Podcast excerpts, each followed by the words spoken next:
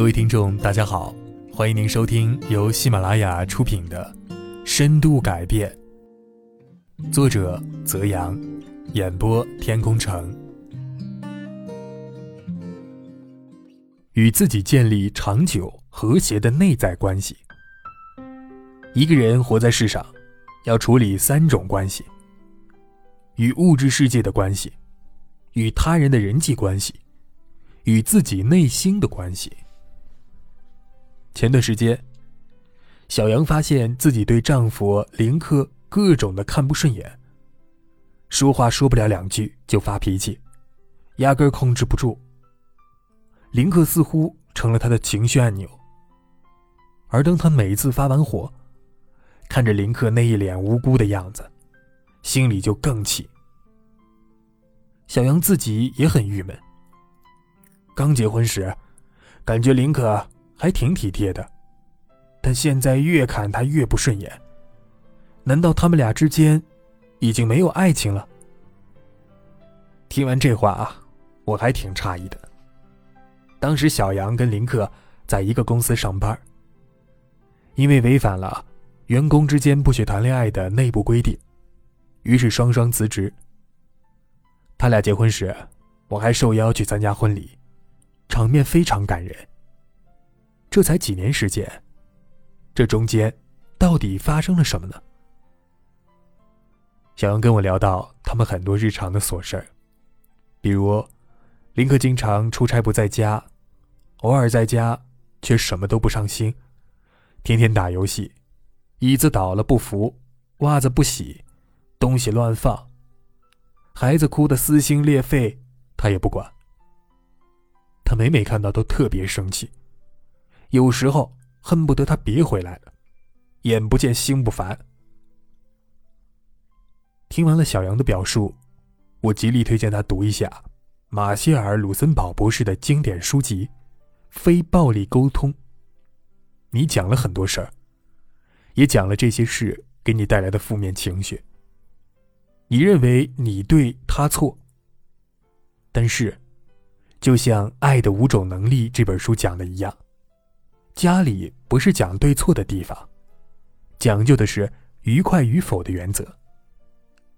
另外啊，你始终没有说清楚你的这些情绪背后的需求点。我猜，林克听完之后也会因为你的爆发而有了情绪，就更加解读不到你的需求了。或许呢，你们可以尝试非暴力沟通。第一。不带批判的事实。此刻观察到什么，就清楚的表达观察结果，不要批判或者评估。比如，林克一个月有三周都在出差，这是事实。第二呢，精准的表达自己的感受。生气其实是一个笼统的词语，与其说自己很生气，不如更精准一点你偶尔回来。一回来就打游戏，跟你不在家时一样。面对家里的这么多事，我觉得非常的沮丧无助，常常感到胸口憋闷。第三呢，清晰的表达自己的需求，清晰的表达自己的诉求，而不是让别人猜。不要以为别人猜不到就是不爱你了，也不要认为关心你的人就应该知道你在想什么。没有人能够洞悉你的所想所思，请主动的讲出来。比如可以这样说：“你出差期间呢，我既需要照顾孩子，又要照顾家庭，责任很重，常常感到疲惫和孤独，压力很大。希望你回来时可以偶尔一起分担，让我轻松一下。”第四呢，说出具体的请求。明确告诉对方，我们期待他采取什么样的行动来满足自己，让对方做点什么。比如，我很希望你回家的时候能跟孩子多待一会儿，跟孩子多说说话，多陪陪我，哪怕只有一个小时，我都觉得知足。小杨听了之后啊，若有所思，那我试试看。而我相信呢，只要想要多多的训练非暴力沟通的技巧，就一定能够走出负面情绪的漩涡，重新找回和谐的家庭关系。当我们放下你对我错的是非评判，将注意力放在感受与需要上，就能够真正的走出自我，彼此共建一种合作、平等、有爱的人际关系。同理心的力量。非暴力沟通在国内拥趸众多，但很多人将之应用于夫妻和亲子关系的领域。而西河文化 CEO、首席执行官董国臣却另辟蹊径，开创了行政、司法、警察、教育领域及企业的实践运用，成果斐然。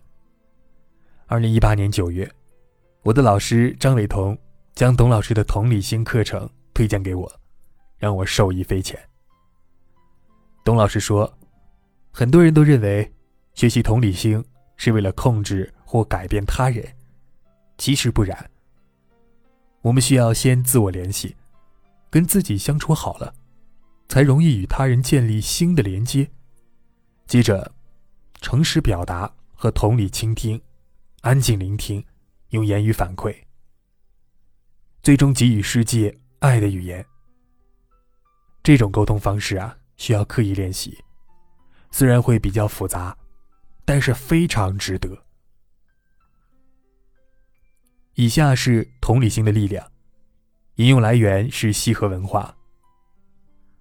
前段时间呢，一位好朋友在微信里把话说的很重，内容虽然没错，但他的表达方式太过尖锐了，让人难以认同。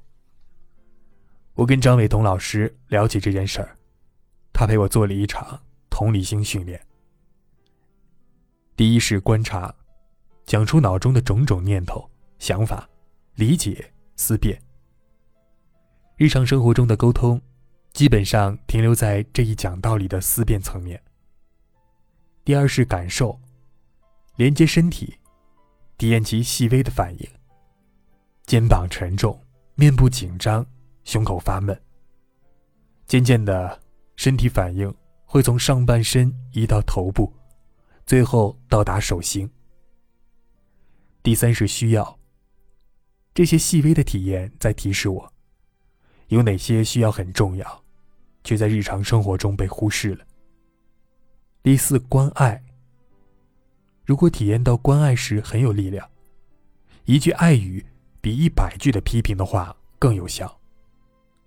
第五，请求，当下马上可以为自己做点什么，可以对自己和他人提出请求，比如，请求自己先终止内心的暴力，对对方的不满等等，表达心里慢慢生出的感激。谢谢你来到我身边，用这样可贵的方式帮助我成长。终极解决方案。拓宽心量。大概在三年前，我跟同事联合编辑了星云大师的几本书，其中一本书叫做《心量越大，好事越多》。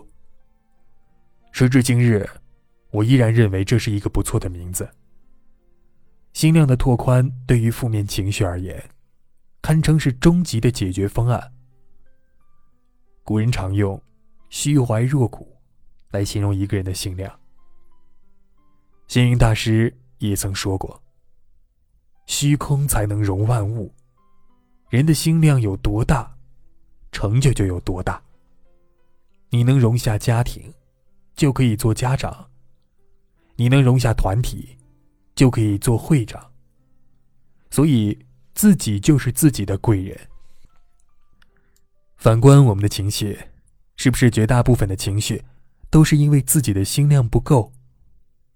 要么你错我对，要么你大我小，你下我上，巴不得啊，这个世界唯我独尊。最好一切的人事儿都围着我转，以我为核心。内心藏着深深的自恋和自我为中心的情节。当别人没有照顾好你的自恋时，情绪就爆发了。一个人想要成长，要想拓宽心量，让自己融入大众中，建立自我，追求无我。那么，又该如何拓宽心量呢？在这里，我有一个不完全清单，分享给各位。第一，行万里路，多出去看看世界，长长见识。比如一年去一个陌生的国家或地方旅行。第二，十万种人，跟不同的人交朋友，从不同的视角看自己与世界。第三，读万卷书，跟书里的智者交朋友，阅读的范围要广，不仅要涉猎西方图书，还要从古人的典籍中寻找无尽的智慧。很多人可能要用一堆话来阐述一个道理。而古人几句话就全讲明白了。比如，食不足则多虑，威不足则多怒，性不足则多言。犹如《论语》《道德经》《金刚经》等著作中，蕴藏着许多企业管理的要旨。第四，仙人指路，跟着心量大、格局大的人学习，找到良师益友。第五，每年定一个不同的目标或者方向，哪怕与自己熟悉的领域毫无联系。比如啊，平常非常安静、经常宅在家里的人，可以参加到公益事业中，丰富自己的日常生活。第六，每年学一项新技能。当然啊，这个清单可以很长，各位还可以随时补充内容。也期待各位听众能列出你的清单，活出越来越宽阔的人生。针对这期内容呢，给各位做一个小结：如果身边的负面情绪太多，不妨写一篇拓宽心量的完全清单吧。欢迎各位在这期的音频下方留言，写出各位的心得与体验，评论出才是你的。总结一下今天所提到的几种方法。第一，非暴力沟通，不带评判的事实，精准的表达自己的感受或者情绪，清晰表达自己的需求或者需要，说出具体的请求。第二呢，拓宽心量。以上就是今天的全部内容，下一期节目呢，我们将和各位来聊一聊啊，每一个好习惯的养成，都是一次深度改变。下期见，亲爱的听众朋友们，本集已播讲完毕，感谢您的收听。